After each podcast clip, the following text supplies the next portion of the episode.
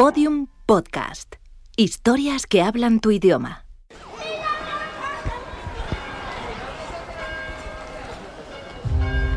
El 11 de abril de 2018 se produjo una tormenta solar de clase X9. Fue la más intensa jamás registrada. Dos días después, el 13 de abril, la radiación alcanzó la atmósfera terrestre, inutilizando todos los satélites y gran parte de los sistemas eléctricos. El planeta quedó en completa oscuridad. Este evento fue conocido como el Gran Apagón.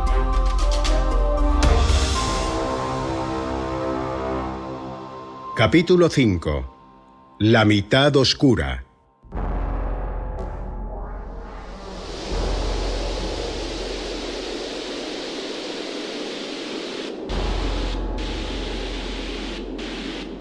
¿Sabían las autoridades que iba a producirse un apagón global? Todos los gobiernos del mundo lo niegan. Los principales medios de comunicación apoyan la hipótesis oficial. Sostienen que si bien la tormenta solar fue observada por una docena de instituciones científicas, ninguna alertó de sus posibles consecuencias. Algunas personas, sin embargo, han puesto en duda esta versión. Es el caso de Eduardo Bravo, periodista y autor del podcast La mitad oscura. Lo que sigue es una entrega de dicho podcast, grabado en pleno apagón y editado y colgado varios meses después. Por su interés, lo reproducimos íntegramente. La mitad oscura, con Eduardo Bravo.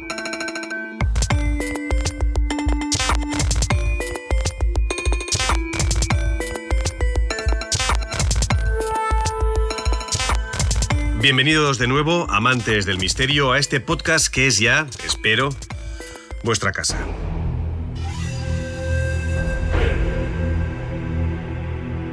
Esta va a ser una edición diferente de La mitad oscura. Especial.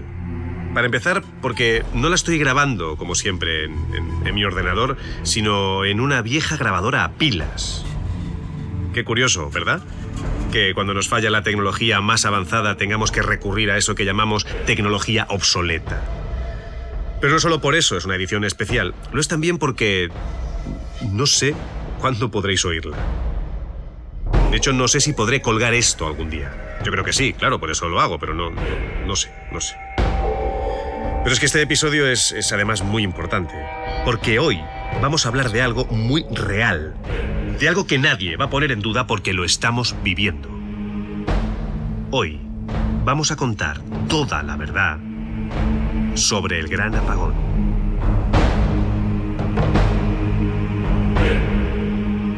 En estos cinco años de la mitad oscura han pasado por aquí muchos amigos. Amigos, lo, sabéis bien, que difícilmente encuentran cabida en eso que llaman los, los medios de comunicación, el, el cuarto poder. Que el, que el mismo nombre lo dice, cuarto poder. ¿Quién puede esperar encontrar la verdad en el poder? Si el, el- el poder solo busca perpetuarse, ya lo sabemos. Mantenerse. Y hará y dirá lo que haga falta. Lo que haga falta. Hemos dicho muchas cosas en estos cinco años y entre ellas, hace ahora casi un año, hablábamos de algo llamado tormentas solares. Muchos lo recordaréis. Dijimos que algunos países, como Estados Unidos, por ejemplo, estaban muy preocupados con esto, que, que incluso habían puesto en marcha simulacros, que sabían en esos países que no era un escenario teórico, sabían que iba a pasar algo terrible y que, que solo era cuestión de tiempo. Y bueno, pues eh, ha pasado. Este es un mensaje del gobierno. En estos estamos sufriendo un fallo eléctrico masivo que será solventado tan pronto como sea posible. Siga las siguientes instrucciones mientras persistan los problemas de suministro. No salga de casa. Evite desplazar por cualquier medio si no es estrictamente necesario. Racione la comida y no servicie el agua potable. Manténgase contactado a la onda media para futuras notificaciones. Conserve la calma. Por eso os puedo decir una cosa. Yo estoy convencido, estoy completamente convencido de que los gobiernos sabían que iba a pasar. Que lo sabían, lo sabían, lo sabían, como mínimo 20 horas antes. Y tengo pruebas. Tengo pruebas. Y las voy a contar hoy, aquí, en la mitad oscura. Porque antes quiero que recibamos a nuestro invitado de hoy, que lleva aquí esperando un buen rato ya, ¿verdad? No, no pasa nada, no te preocupes. Mauricio Galera, bienvenido. Es un placer, Eduardo, como siempre. Oye, nunca nos habíamos encontrado en circunstancias tan, tan aciagas, ¿no? Pues no, no, es verdad. Mauricio, os lo recuerdo, es físico en el Centro de Astrobiología, aquí en, en Madrid. Ajá, sí, es un gran científico y es también un veterano, podemos decirlo, de este podcast. Y dadas las circunstancias, no podías faltar hoy con nosotros, porque tú fuiste, tú fuiste una de las pocas personas que alertó sobre todo esto. Pues sí. Uno de los primeros, de hecho. Bueno, no sé si es uno de los primeros, pero desde luego hace tiempo que vengo diciéndolo, sí. Lo he mirado en casa antes de venir y escribí un artículo, lo tengo aquí, mira. Escribí un artículo para la revista Universo Desconocido en 2011. En 2011, ojo que hace siete años de eso, ¿eh? lo tenemos aquí delante, lo estamos viendo. Sí. sí, sí, está aquí. Y, y ahí lo contabas, ¿no? Pues sí, aquí ya contaba que esto podía pasar.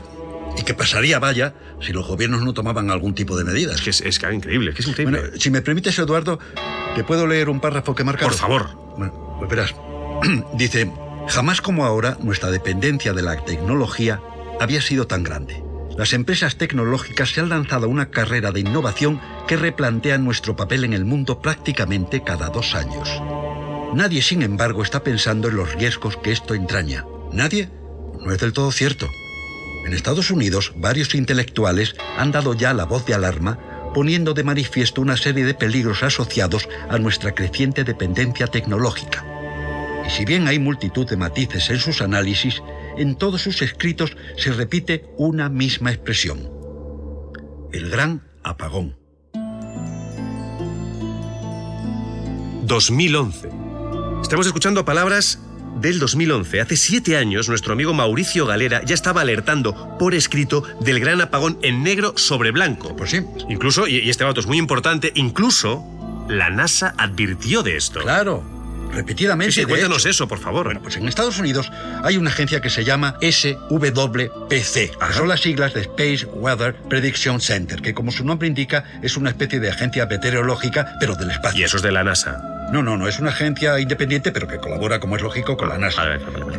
Pero lo llamativo del asunto es que la SWPC se creó en 1965, o sea que ya tiene más de 50 años. Y entre sus misiones, una de las principales es precisamente vigilar el Sol y alertar de posibles tormentas solares.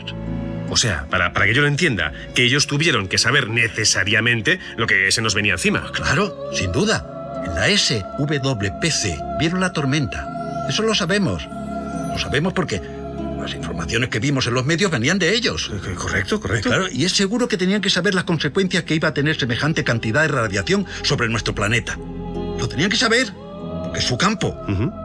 Estamos hablando de los mayores expertos del mundo en precisamente eso. y, y- y, por tanto, si la SWPC lo sabía, La NASA lo sabía, claro, sin duda. y si lo sabía la NASA, Si lo sabía en la NASA, lo sabía el gobierno estadounidense porque la NASA es una agencia gubernamental. No lo olvidemos. y, y- y podemos decir que si lo sabía la NASA, lo tenía que saber también la Agencia Espacial Europea. Pues parece lógico pensar que sí. Porque de hecho, la agencia europea colabora también con la SWPC. La Estación Espacial Internacional, que tiene, como todo el mundo sabe, parte de financiación europea, trabaja con los datos meteorológicos que le provee la SWPC. Mauricio, con, con todo esto que nos has contado, Ajá. mm, ¿crees que el presidente de Estados Unidos sabía que íbamos a sufrir este apagón global? Bueno, yo en base a los datos de que dispongo, te diría no solo que lo sabía, sino que muy probablemente lo estaba esperando desde hacía meses. Entonces, a ver, eh, claro, lo que seguro se están preguntando nuestros oyentes es por qué no se dijo nada. Probablemente porque no había nada que hacer. Quiero decir, no se podía evitar. Y tampoco convenía quizá desatar el pánico en las calles. O sea que nos, nos han dejado a nuestra suerte. Bueno, yo no diría tanto. Eh, Sospecho que lo que hicieron fue preparar medidas de choque. Medidas, pues, digamos, para después del apagón. Por ejemplo, Eh, Pues, por ejemplo, hemos visto cómo los militares han empezado a repartir paquetes de ayuda casi... sí, ipso facto. Exacto. Prácticamente un día después del apagón. Y bueno, eso no es fácil de organizar. Parece evidente, ¿no? Es como si todo estuviese ya planificado de antes. Además, y esto quizá no debería decir. No, no, por favor, aquí puedes decir lo que quieras. de- debes decirlo. Bueno, pues digamos que yo tengo con- contactos en los medios, como sabes. sí, sí, lo sé, lo sé. El día anterior al apagón, el jueves, pues se corrió un rumor por las redacciones. Un rumor de algo llamado escenario cero. Escenario cero. Ajá. ¿Y sabemos qué es este escenario cero? No, no. He visitado a varios periodistas amigos, he intentado sacarles algo, pero parece que nadie sabe nada. Mauricio, como siempre es un honor tenerte en la mitad oscura. Un placer. Pero quédate un rato más porque quiero que escuches una cosa. Muy bien. Al principio del programa he dicho que tenía una prueba que podía ser irrefutable de que nuestro gobierno sabía lo que iba a pasar. Y esa prueba, en realidad, son varias pruebas. Varios camiones. Camiones. Sí. Muchos amigos eh, me alertaron de, lo mismo, por Twitter y por Facebook. El jueves por la noche, solo unas horas antes del gran apagón, se vieron varios camiones alrededor del Museo del Prado. Fuera, aparcados, en la, en la parte de atrás. Que esto no habría llamado la atención de nadie de no ser por un, por un detalle. Y es que el viernes, el día del gran apagón, el museo no abrió. Sin dar ninguna explicación. Sí, si algún amigo pasó por allí se fijaría. De hecho, había un montón de turistas enfadados porque, claro, tenía que abrir. Porque tenía que abrir. Es que era un día normal. Pero ¿por qué no abrió?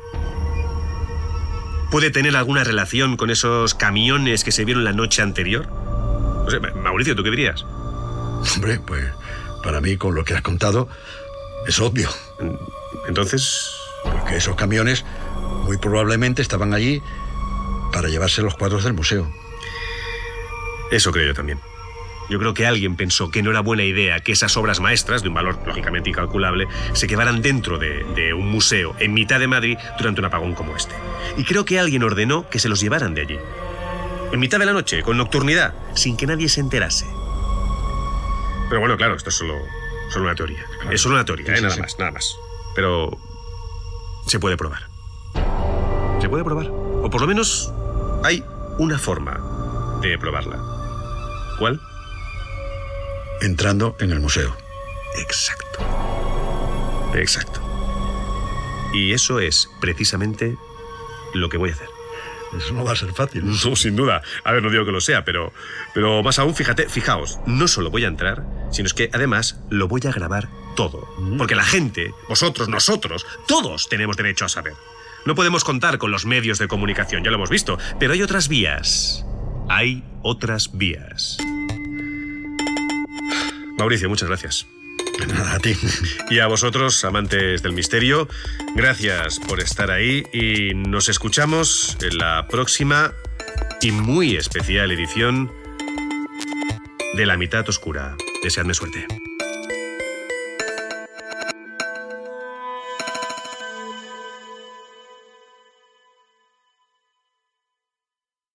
En el próximo capítulo, Nombre del paciente, Sebastián Mejía. Lugar de la entrevista, Bogotá, Colombia. Trastorno, depresión derivada de vivencia traumática durante el gran apagón. Yo soy. Era. Era. Funcionario del IMPEC, IMPEC. Instituto Nacional Penitenciario y Carcelario. Trabajaba en el Centro Nacional La Modelo, aquí en Bogotá. Una emisora española estaba haciendo un reportaje sobre el centro y la población reclusa y eso. Se pasaron grabando todo el día y nos pidieron permiso para grabar un rato por la noche. Juan, ¿qué es eso? Mejor nos vamos. ¿Pero qué pasa? Eso es una señal de ellos. ¿De los reclusos? Todos los episodios y contenido adicional en elgranapagón.com. Síguenos en Twitter, arroba elgranapagón y facebook.com barra elgranapagón.